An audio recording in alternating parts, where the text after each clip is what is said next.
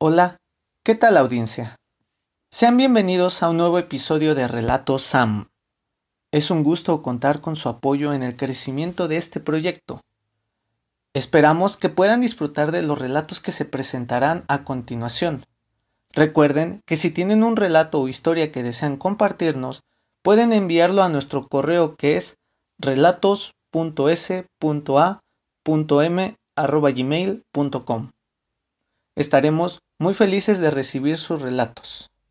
Ahora, sin más por el momento, comenzamos. Relatos Sam.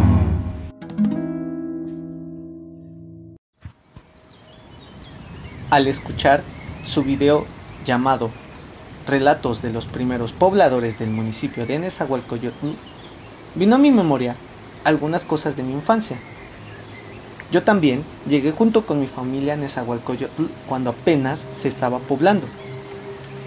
Recuerdo que en aquellos tiempos no existía lo que hoy en día conocemos como las camionetas del fierro viejo. Antes, el que compraba algún tipo de prendas usadas o de desperdicio como fierro viejo o botellas, le decían el ropavejero. Era una persona que portaba un costal y transitaba los largos senderos que apenas se andaban formando, gritando el tipo de objetos que él compraba. También estaban los famosos cambistas, que eran personas que llevaban una carretita llena de cosas. Algunos artículos con los que contaban eran el jabón o productos de limpieza. Y te los cambiaban por ropa u objetos que ya no utilizabas. A veces se escuchaban rumores que en la parte de Nesa había desaparecido un niño. Luego que por otra parte cerca de las viviendas se habían robado a un par de niños.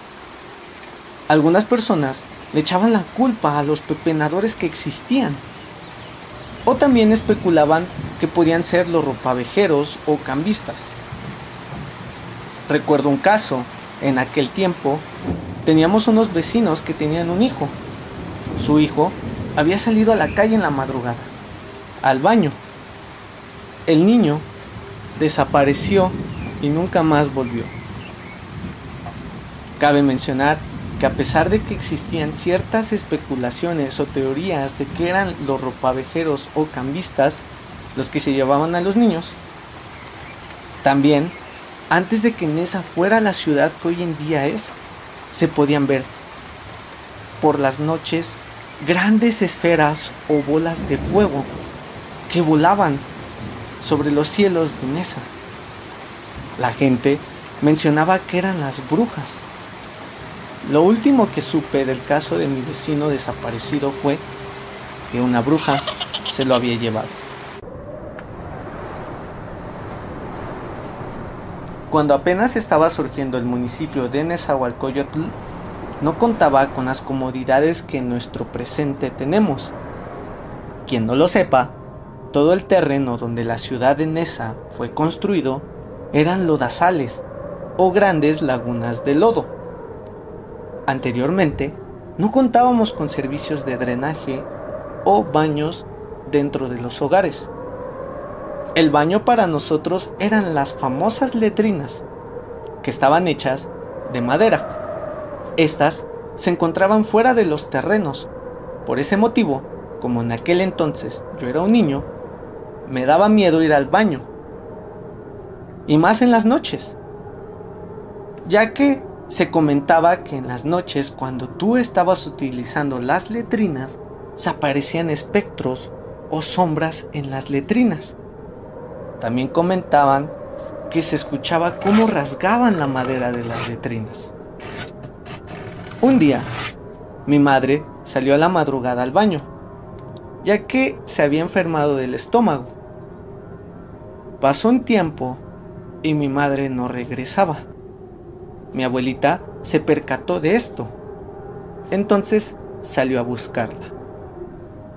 Cuando llegó a la letrina, mi abuela dice que encontró a mi mamá desmayada en la letrina, por lo que mi abuelita llevó de vuelta a casa a mi mamá. Cuando mi mamá recuperó el conocimiento, comenta que ya iba a salir de la letrina cuando de repente empezó a escuchar rasguidos en la letrina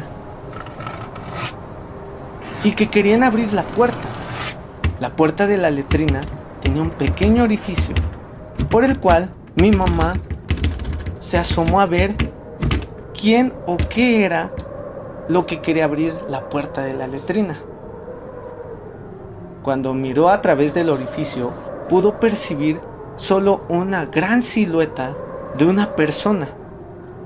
Comenta que le estima que medía como dos metros. No podía ver su rostro y no era muy visible su forma. Solo veía cómo esa cosa estaba tratando de abrir bruscamente la puerta. Cuando de repente la puerta mi madre comenta que solo vio cómo se abrió un poco la puerta y después ella perdió el conocimiento.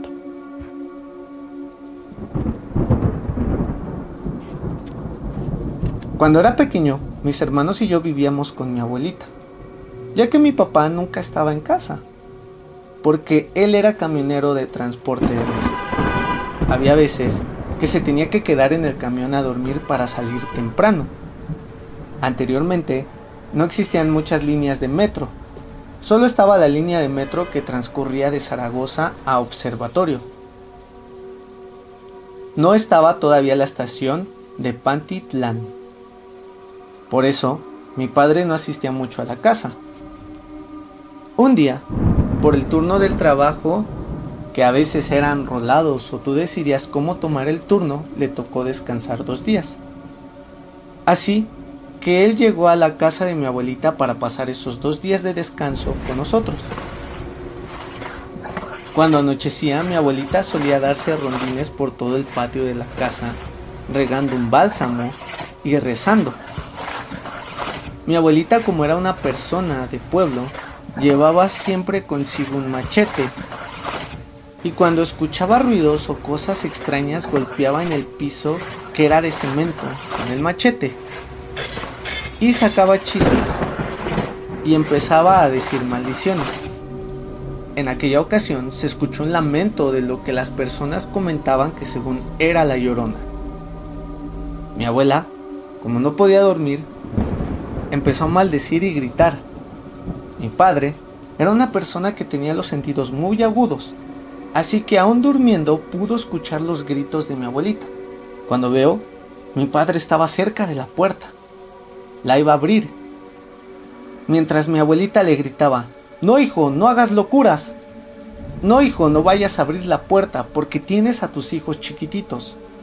Entonces mi padre no hizo caso y abrió la puerta bruscamente. Mientras mi abuelita seguía gritando, No hijo, no abras porque ya está aquí qué estaba aquí, no puedo decir a ciencia cierta. Solo puedo decir que como mi papá abrió la puerta de golpe, al mirar hacia la calle, solo recuerdo que mi papá hizo el sonido de ¡Ah! y se quedó completamente paralizado.